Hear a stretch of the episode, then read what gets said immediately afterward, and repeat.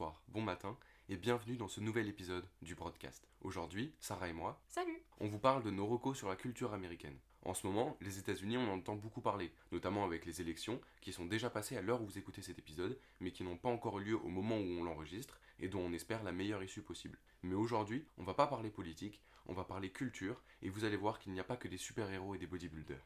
Et la première reco, c'est moi qui m'en charge, et c'est un livre, c'est American Gods, écrit par Neil Gaiman et publié en 2001. Alors Neil Gaiman, il y a peut-être certains d'entre vous qui sont familiers avec ce nom, c'est un grand auteur américain, il est hyper connu. Il a écrit beaucoup beaucoup de romans ouais, qui ont eu beaucoup d'importance, notamment par son style, il a vraiment apporté quelque chose dans les années, entre les années 2000 et 2010 et même un peu avant. Il est né en 1960. Il a aussi été scénariste et tout. Enfin, il a eu beaucoup d'influence dans la façon d'écrire certains romans. C'est, un grand monsieur, tout simplement. Et ce roman-là, ça fait partie de ses plus grands. Il a eu beaucoup de récompenses. Et c'est un roman donc de fantasy qui se présente comme un road trip initiatique dans une grande partie des États-Unis. Sauf que c'est pas un road trip normal. Déjà parce que même si on devine la période historique dans laquelle se situe ce road trip, ce qui serait plutôt euh, une période des années entre 1940 et 1960, peut-être même jusqu'à 70. Il n'y a aucune date qui est précisée dedans. Donc euh, en termes de repères historiques, on est complètement perdu Ouais. et on se réfère juste à ce qu'on connaît comme euh, les voitures cabriolées ou les trucs comme ça, Mhm. mais ça va pas nous renvoyer à une date précise. Et c'est une volonté de l'auteur d'avoir fait ça, de nous avoir laissé sans repère. Et pourquoi il a fait ça? C'était pour qu'on se concentre sur autre chose, qui est euh, la mythologie américaine. Puisque tout ce livre, enfin le livre parle, le titre parle de lui-même, American Gods, les dieux américains, c'est un road trip à travers toute la mythologie américaine dont on parle très peu, je veux dire à l'école j'ai jamais étudié la mythologie américaine Ouais. et pour le coup c'est une mythologie qui est hyper intéressante puisque comme le peuple américain, elle n'est pas américaine en soi, Mhm. c'est-à-dire que c'est que des trucs qui viennent de plein de pays oui, c'est un différents. patchwork. euh, C'est ça, mhm. exactement. Ça vient de, de plein de trucs différents qui se sont imbriqués pour faire une mythologie qui est à l'image euh, des États-Unis, hyper folklorique, avec plein d'images très fortes, etc. Et c'est vachement bien fait dans le roman, et c'est un, enfin, ça a été un roman qui a été quand même reconnu pour ça, pour le gros travail de documentation derrière. Et en plus, voilà, du côté euh, road trip et de l'écriture de Gaiman qui est très fantastique et filmique en fait. Enfin, Mhm. c'est aussi pour ça que ça a été adapté en série euh, Oui. il y a deux ans à peu près par Amazon Prime, c'est que ça s'adapte vachement bien au côté série. Euh, le road trip en lui-même est un genre qui s'adapte très bien dans tous les styles. ouais. Mais là, en plus, il y a un gros travail de documentation sur la mythologie américaine. Et on a le choix, enfin, quand, quand j'ai lu le livre, j'avais vraiment l'impression d'avoir le choix entre lire le livre et lire tous ces noms de mythologie sans vraiment les comprendre, Mhm. mais juste passer le livre et quand même euh, aimer l'histoire. Ou alors je pouvais m'arrêter et aller sur internet, regarder. C'est ça qui est vachement bien, c'est qu'on peut lire ce livre avec tous les noms de mythologie sans les comprendre, mais si on va par là, quand on lit de la science-fiction, il y a tout plein de noms qu'on Oui. connaît pas, mais Mhm. c'est pour rentrer dans l'univers. Et là, bah, c'est pareil, on peut soit lire comme ça, soit aller se documenter derrière Mhm. pour, la, euh, pour la mythologie, et c'est ça qui est plutôt impressionnant. Ouais. Et est-ce que euh, du coup c'est un roman qui introduit à la mythologie américaine aussi Ou est-ce que ça ne fait que référence et c'est du coup, comme tu disais, libre à toi d'aller euh, plus en profondeur, mais c'est pas une structure nécessaire au- à la compréhension du roman?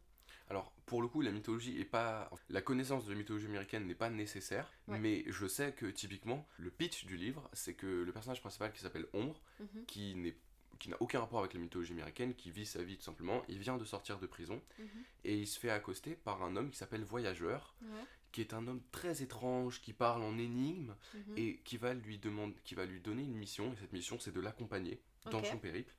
Et justement en fait, euh, ça qui est intéressant dans le livre, c'est que Ombre, aux côtés de Voyageur, va découvrir toutes les personnes que fréquente Voyageur Mhm. et, et ça va devenir de plus en plus euh, mythologique et étrange. Mais pour le coup, je sais que des fois on rencontre des personnages. Mhm. Pendant quelques pages, je lisais leur caractère. Je décidais enfin après à aller voir sur Google qui c'était vraiment dans la mythologie. Mais en fait, l'auteur décrivait Mhm. leurs, leurs traits de caractère et même un peu d'histoire mythologique. Enfin, on n'est pas obligé d'aller se renseigner sur la mythologie pour lire le livre, mais même en le lisant, et même si on choisit de ne pas se renseigner pendant qu'on le lit, on aura quelques bases, Ouais. puisque les noms qui sont évoqués sont des vrais noms. Ah oui, voilà, c'est ce que je vais te Et, demander. et leurs euh, leurs caractères sont des vrais traits de caractère mythologiques. Bien sûr, il prend quelques libertés parce que ça doit servir l'histoire, mais globalement, on en ressort avec un petit peu plus de connaissances sur cette mythologie que de toute façon personne connaît vraiment. Enfin, Ouais. la mythologie américaine, même les Américains la connaissent pas. Enfin, c'est un truc qui est hyper. euh, Oui, c'est niche quoi. c'est ça, c'est vachement niche et pour le coup, c'est hyper folklorique. Enfin, Oui, c'est ça, c'est tellement les- vaste que tu- tout le monde ne sait pas forcément. c'est ça. Et du coup, c'était très intelligent de la part de Neil Gaiman de présenter ça sous la forme d'un road trip, qui est un genre en soi folklorique en lui-même. Au début, on a juste l'impression que c'est un road trip normal, enfin normal entre guillemets, où euh, dès le début du roman, ils vont braquer une banque, Mhm. mais ils le font pas avec des armes à feu. Ils le font en trouvant un moyen légal de le faire que personne n'avait jamais vu Mhm. avant et tout. Et c'est- c'est hyper intéressant. Et pour le coup, le personnage de voyageur Ouais. est très bizarre. Enfin, c'est le deuxième personnage principal. Il est tout le temps avec le personnage principal. Et pourtant, on le connaît même pas vraiment. Il est très étrange. Au début, on a l'impression qu'il a des pouvoirs, mais du coup, on se dit est-ce qu'il a des pouvoirs ou est-ce que c'est juste quelqu'un d'intelligent qui Ouais. manipule? Au final, on se rend compte qu'il y a vraiment une part de fantaisie et c'est vraiment un vrai roman de fantaisie. Et pour le coup, ce qui est quand même vachement bien fait, Mhm. c'est que en plus du genre de road trip que j'adore lire Ouais, ouais. et regarder, en plus de la mythologie américaine que j'ai trouvé intéressante à découvrir, à l'image des États-Unis, c'est-à-dire très dans la puissance, très dans les Ouais, bah, de images toute et tout, façon, c'est dit dans le titre, hein, American Gods. American euh, Gods. Ça dit ce que ça veut dire. hein. clairement. L'écriture est vachement bien faite, c'est écrit avec beaucoup d'humour et beaucoup d'humour noir aussi. Ok. Il y a des images qui, sont, qui vont vraiment être assez trash et tout, enfin c'est c'est un condensé de culture américaine. Ouais, et à travers en plus le côté road trip. euh, c'est ça, à travers, quoi. à travers un côté road trip, euh, tout ça par les yeux d'un personnage qui découvre tout ça et qui est vachement perdu dans sa vie. Il vient de sortir de prison, on sait même Ah, pas pourquoi ouais. il y est Mhm. allé. C'est, ce qui est bizarre aussi avec ce personnage, c'est qu'il semble gentil. Et pourquoi est-ce qu'il est allé en prison? Enfin, il y a tout un Ouais, côté du un roman un, un qui. peu absurde. Clairement. Donc c'est ça qui est, qui est hyper intéressant. On, on peut du coup y voir un vrai côté historique, Mhm. euh, y voir un intérêt pour découvrir la culture américaine. Mais on peut aussi y voir un bon divertissement, un bon livre qui, voilà, là pendant la période de confinement, ça va vous faire rire jaune. C'est Mhm. très, c'est vraiment américain comme, comme œuvre en fait. Et Bah, c'est vraiment ça quoi. Et en plus de ça, tu parlais du fait de le lire maintenant et de nous faire marrer. Je trouve qu'aussi c'est un bon moyen de, de passer par la lecture, enfin la, la littérature américaine pour se réconcilier tout court avec la lecture. Clairement. C'est vrai qu'on peut faire le constat aujourd'hui qu'on a plus de mal à lire qu'avant parce qu'on est juste plus occupé par d'autres médias, d'autres médiums, etc. Perso, euh, je me suis parée euh, pour cette période de confinement en prenant euh, un max de bouquins euh, qui ne concernent pas mes études.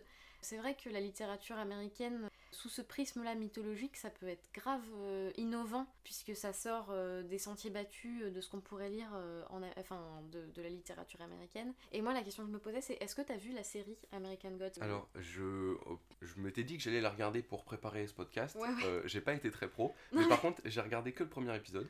Bah, c'est déjà bien. C'est ça, j'ai regardé le premier épisode qui dure une heure à peu près, Mhm, et il est vachement bien. Il est vachement bien. Je vais regarder la suite là pendant le confinement. mhm.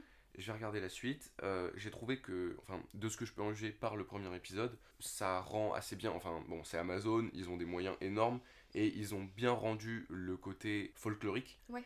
Euh, de l'histoire en lui-même avec ce road trip avec deux personnages bizarres, et de la mythologie qui vient s'y mêler. C'est vachement bien rendu dans les effets, dans la réalisation, les lumières et tout. Puis de- en fait, euh, ce qui me surprend, c'est que j'ai pas l'habitude de voir des livres qui traitent d'un road trip et que ce soit d'abord un livre puis adapté en série, ça me- Ouais. c'est c'est marrant parce que pour le coup, qu'est-ce qui, enfin, un des genres, comme tu disais, qui se prête le mieux euh, à la cinématographie en général, c'est le road trip. Combien il y a de films de road trip, euh, franchement, surtout américains en plus, c'est vraiment un style euh, avec les paysages et tout ça. C'est vraiment un style euh, très prisé par les États-Unis. C'est cool de le découvrir sous un format littéraire. En effet, on pourrait En fait- avoir peur, tu vois, de tomber dans, dans un. Enfin, comme on parle d'un road trip, on pourrait peut-être avoir peur de la redondance, Ouais. du fait du- de la longueur. Il y a, y a le côté voyage, la durée. Euh, on sent que dans le temps, etc. D'un point de vue littéraire, je veux dire, Ouais. littérature, ça pourrait surprendre, mais en fait, ce qui ressort de ta présentation, de la présentation que t'en fais, c'est les rencontres, c'est la Clairement. découverte, euh, et puis c'est les péripéties évidemment qui vont rythmer tout ce récit. Puis c'est vrai que je reviens à un truc que tu disais, ce qui peut être pas mal même pour, euh, enfin de lire un livre comme ça si vous n'avez pas forcément l'habitude de le lire en général, puisque je, je sais, enfin je discute souvent avec des gens qui lisent pas vraiment, qui me disent que, euh, bon bah à part les livres de cours ou du Victor Hugo, des trucs comme ça, euh, c'est difficile pour eux de se plonger dans un roman de fantaisie pure ou dans un roman de science-fiction et c'est compréhensible de d'arriver et de ne pas réussir vraiment à se plonger dans un truc dans l'espace avec des royaumes, des trucs comme ça. Et là, pour le coup, c'est très ancré dans le réel. Ce qui est intéressant, c'est que la fantaisie vient, Oui, vient petit à petit. ouais, Euh, c'est ça, c'est il y a une frontière qui est au début tellement mince qu'on se demande Ouais. si c'est pas. Enfin, moi je me demandais, mais est-ce que c'est pas moi qui m'imagine trop de fantaisie ouais, ouais. Et puis des fois on a l'impression de s'imaginer trop de réel. Enfin, Mhm. En c'est fait, c'est un basculement continu. c'est ça, euh, constant qui- entre, entre le, le réel et la mythologie. Puis ça apprend des choses Et- de manière générale aussi, c'est cool. Exactement. Mhm. Exactement. Donc euh, je vous conseille particulièrement d'aller lire American Gods, écrit par Neil Gaiman. Mhm. Et c'est un roman donc, qui a été publié en 2001, qui est Ah aussi vieux que nous, et Oui. qui n'a pas pris une ride. Je veux dire, il y a beaucoup dans le roman de critiques des États-Unis actuels. Et franchement, c'est exactement pareil. Ouais, ça va critiquer. actuel, euh, ouais. Voilà, ça va critiquer la, la- la vanité, le, le sentiment de superpuissance qu'on retrouve Ah, euh, marrant, quand même souvent chez les Américains. Mhm. Et c'est marrant de voir que déjà en 2001, il y avait des gens pour critiquer ça et, et ça a pas mal de, de- de connotations actuelles. euh, C'est vrai que ça a presque 20 ans, C'est ça du coup. Ça a Punaise. presque 20 ans et pour on le va, coup, dans, on on va pas dans le bon euh, sens. hein.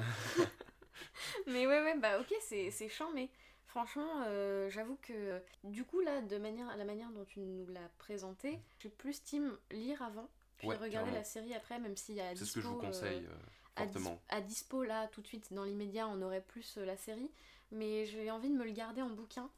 Et après voir comment ça a été adapté puisque ça permet de suivre la, logique euh, chronologique en tout cas C'est un roman qui fait dans les 350 pages, donc ça en fait pas euh, 900. oui ça va Et euh, voilà, il y a, il y a des éditions de poche qui sont hyper agréables. euh, Puis ça a l'air d'être très riche aussi euh, Carrément. euh, très dense euh, même si c'est un bouquin moyen euh, de taille moyenne je veux dire euh, ça a l'air d'être très dense et riche euh, en culture quoi C'est ça, ouais, c'est ça. Il y a, y a le. Bah, comme je disais, il y a le côté fiction, le côté récit et le côté culture derrière qu'on peut choisir ou pas euh, d'aller approfondir et c'est agréable d'avoir une sorte de liberté comme ça Mhm. qui va dépasser la lecture quoi. Et ben, ça m'a grave donné envie pour le coup. Euh, En plus, euh, je suis grave en recherche de bouquins en ce moment. J'ai beaucoup de littérature française euh, dans, ma, dans ma wishlist, mais là, euh, je, je m'attendais pas du tout à être aussi hypée par, euh, par ce truc-là. Et donc, donc, pour ma part, euh, je vais parler d'une euh, série américaine. C'est marrant parce que les titres sont hyper antinomiques. Le titre de ton bouquin et le titre de la série, puisque la série dont je vais vous parler, c'est Godless. Donc, Ah, ouais. une terre sans Dieu, il me semble, en québécois. Euh, et donc en fait, Godless, euh, c'est une mini-série de 7 épisodes. Euh, donc c'est en une saison, le principe de la mini-série. Et donc c'est 7 épisodes qui vont durer de 40 minutes à 1h20. Donc c'est quand même... euh, Enfin, on a le temps de faire le tour. Et donc en fait, c'est une mini-série qui a pas eu beaucoup de succès. Enfin, en tout cas, moi j'en ai pas entendu parler jusqu'à très récemment. Il me semble que je l'ai vu euh, ouais, aux alentours de la rentrée au mois de septembre. Et ça a été diffusé pourtant entre 2016 et 2017 sur Netflix. C'est encore disponible du coup si ça vous intéresse. Moi je l'ai découvert comme ça. Et en fait, euh, Godless, ça va être une série western, une mini-série western. Et donc on, se- place dans le territoire du Nouveau-Mexique. Et donc on découvre euh, la ville de Label. Euh, et en fait, ce, ce- petit village de very westernish, very euh, saloon, etc. Ben, il a, elle a euh, ce village a été décimé de la moitié de sa population et en particulier de la quasi-totalité de sa population masculine. Euh, donc ça c'est dit dès les premières minutes, donc c'est pas du tout un spoiler. Toute la population masculine, tous les maris, tous les, tous les fils, tous les aînés sont décédés dans un accident dans une mine en fait. La mine a explosé sur eux et du coup ça laisse toutes les femmes et quelques vieillards et donc les enfants seuls en fait dans, dans ce- dans cette, ville.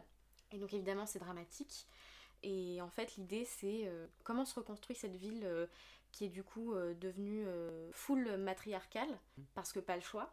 Et donc en fait en parallèle de ça il y a Frank Griffin qui est un espèce de cow-boy hors la loi hyper impressionnant, bah, l'archétype du méchant qui part en fait avec toute sa bande de hors-la-loi à la recherche de Roy Good, donc euh, Roy Good, qui est euh, son ancien protégé en fait qui l'a, trahi. On découvre en fait au début qu'il l'a trahi. En fait, euh, ça va être ces deux histoires euh, en parallèle, donc euh, la reconstruction de la ville de Label, comment cette ville galère puisque bah elle perd euh, elle a perdu son revenu euh, enfin toute sa source euh, ouais, de revenus a disparu dans cet accident et euh, on suit euh, d'un autre côté l'espèce de course poursuite la fuite de Roy Good euh, poursuivi par euh, Frank Griffin et en fait ces deux histoires vont se rejoindre très rapidement lorsque Roy Good va atterrir à la Belle pour se protéger de Frank Griffin, il le fuit.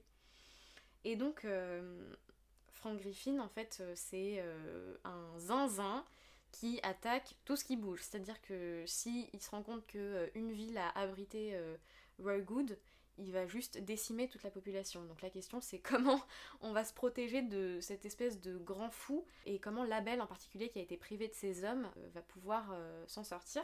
Et donc en fait, c'est hyper intéressant euh, parce que donc ça montre un Far West classique en fait avec les décors ultra désertiques, très secs, le cheval en veux-tu en voilà, les chapeaux, le saloon et tout.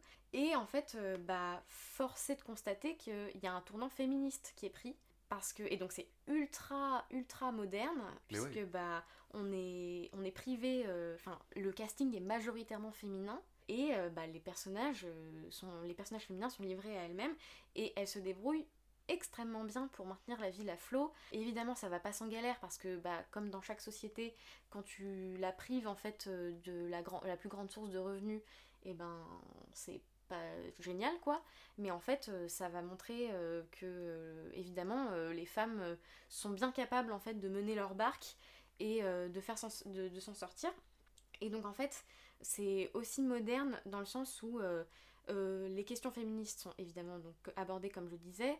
ça va transformer les comportements des femmes qui parfois en fait subissaient de manière intériorisée ben, leur rôle euh, de femme au foyer, leur rôle d'épouse, leur rôle de mère, de femme d'eux ou de fille d'eux. Et en fait, euh, ben, elles vont, euh, ça modifie les caractères fatalement, elles vont s'endurcir, elles vont devenir, elles, vont montrer tout leur courage en fait.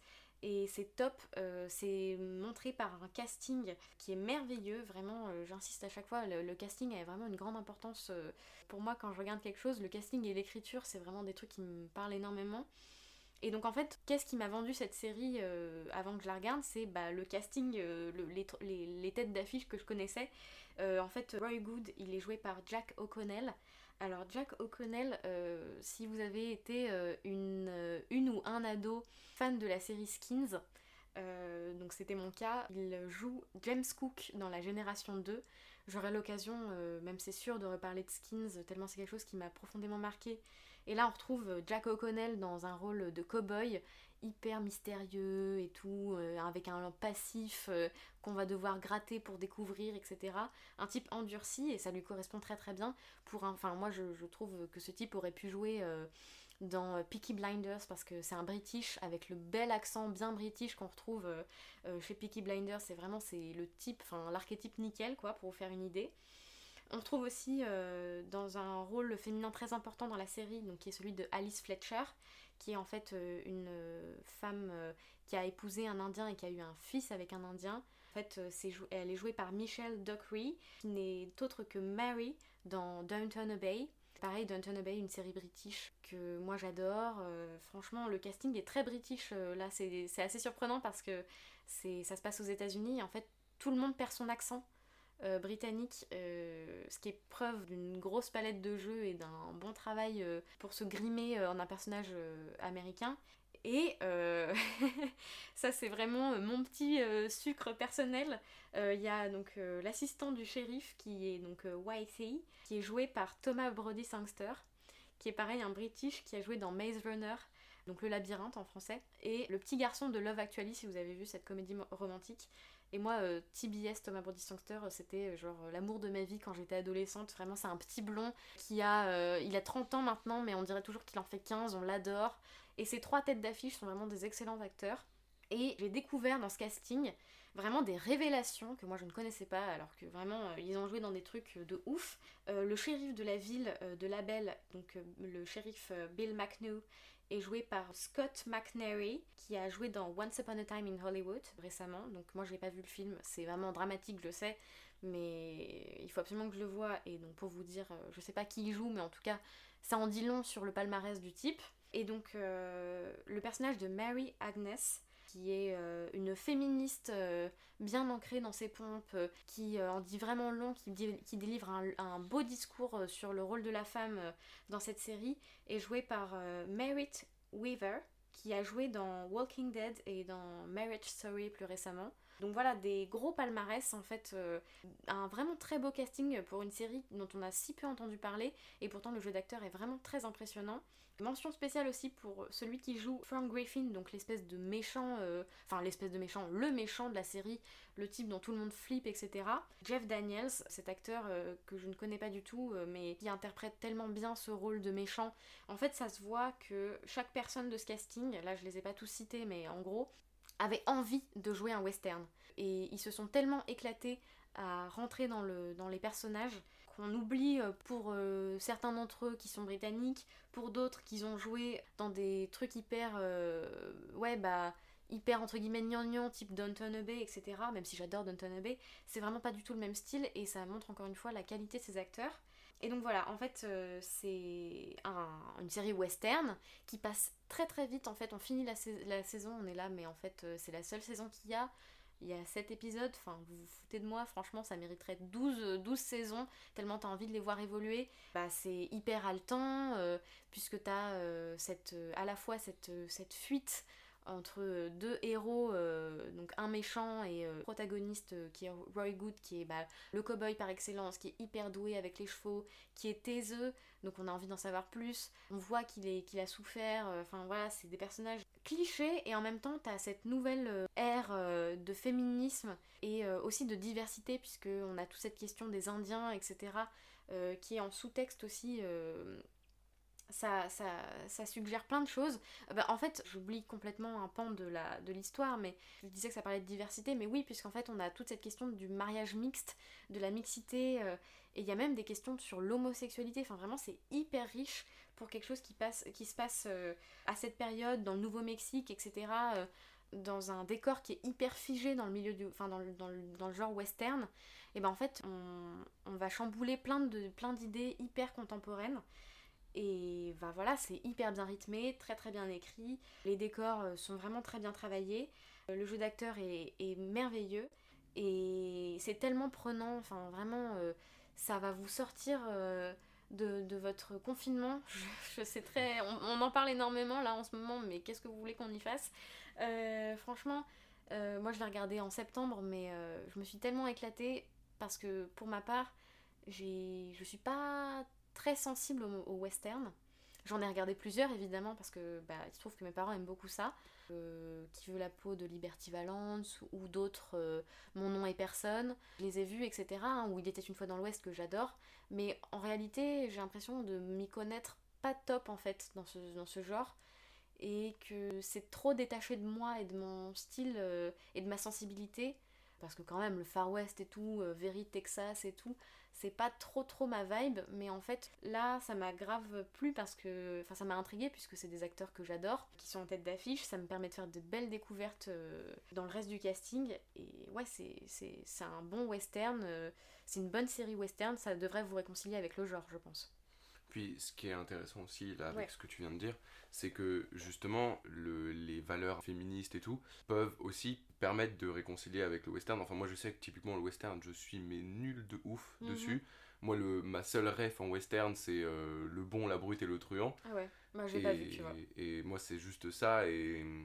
Et pour le coup, là, c'est vrai que tu m'as, tu m'as vachement hypé et c'est vachement osé et c'est une super idée d'inclure une dimension féministe dans une période comme Far West qui est euh, machiste par excellence. Grave. C'est bah, pas mal de, de, venir inclure ces, ces valeurs-là. Euh, et si en plus ça s'ancre dans une histoire euh, qui est bien écrite, bien réalisée, mhm. avec la dimension historique et tout, je pense que ça peut être vraiment intéressant à regarder. Ouais. Et ben en fait, c'est surtout que déjà ça a été fait, enfin ça a été diffusé, donc ça, ça date, la réalisation date d'avant, en 2016, donc ça fait quand mhm. même 4 ans.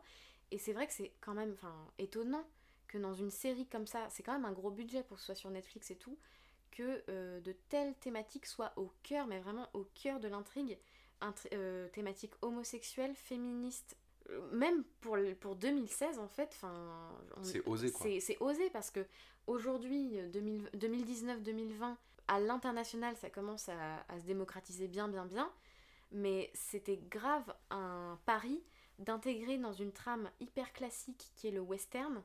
Euh, enfin, c'est ça qui est, qui hyper intéressant, c'est cette rupture entre la trame, trame d'un western avec le grand méchant, comme ça, le vieux machin, avec, mais qui est terrifiant, à qui il manque un bras, et le type, pareil hyper mystérieux, hyper. La masculinité la plus toxique qui soit en soi, parce que c'est des, des, des, bonhommes qui ont un fusil au bout de leur, bras et qui montent sur leur cheval et qui disent rien d'autre, tu vois. Et en fait, c'est hyper cool. Enfin, mm. vraiment, c'est. Moi, j'étais là, mais c'est du. Enfin, c'est.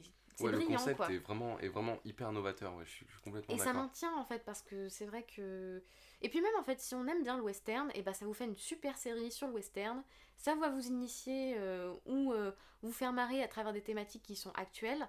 Encore une fois, j'insiste vraiment sur le jeu d'acteur qui est excellent. Tout le monde brille euh, dans ce. Enfin, de la place est laissée à tout le monde dans cette, dans cette série. Et ouais, en fait, moi, ce qui m'a. Et en même temps, c'est suffisant, mais ce qui m'a le plus saoulé, c'est que ça fasse que cet épisode. Parce que mm. même si c'est des épisodes qui vont parfois jusqu'à 1h20, ça laisse le temps de se développer, mais tu te dis, euh, ah là là, mais pour une fois qu'il y avait un western euh, qui m'a tellement, enfin, qui m'a tellement fait triper et, et, qui aborde des thématiques comme ça, t'as envie de les suivre et que ça se termine jamais, quoi. Hmm.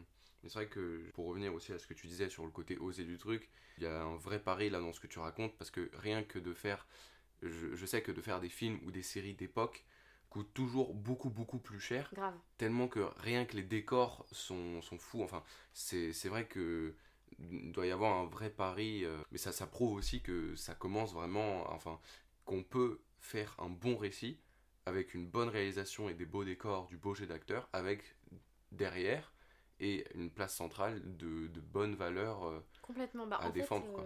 Euh, ce qui est dommage, c'est que comme tu dis, ça a dû coûter super cher et que bah je suis désolée mais ça n'a pas eu un succès de ouf en tout cas pas à ma connaissance j'en avais jamais entendu parler avant aujourd'hui ouais, c'est bien noté en plus sur Allociné et tout mais euh, ouais c'est vraiment moi j'ai regardé parce que j'ai vu ça sur Netflix et que le casting m'attirait et en fait aussi heureusement que le casting est très bon c'est ça en fait qui attire les gens euh, pour peu que tu les connaisses euh, et en fait c'est tellement des enfin ils sortent de gros blockbusters ou de de grosses séries mais en fait c'est des enfin c'est en même temps des petits acteurs et en même temps qui ont joué dans des gros machins. Moi, ça m'a fait une bouffée d'air frais quand je l'ai vu, même si bah on est dans le Far West donc c'est sec. Mais c'est tellement. Ouais, c'est ça, c'est ultra novateur sur un. Bah, en fait, c'est une série sur le Far West et donc ça paye pas de mine, mais le casting et euh, les thématiques centrales sont vraiment euh, ce qui en fait un truc génial, quoi.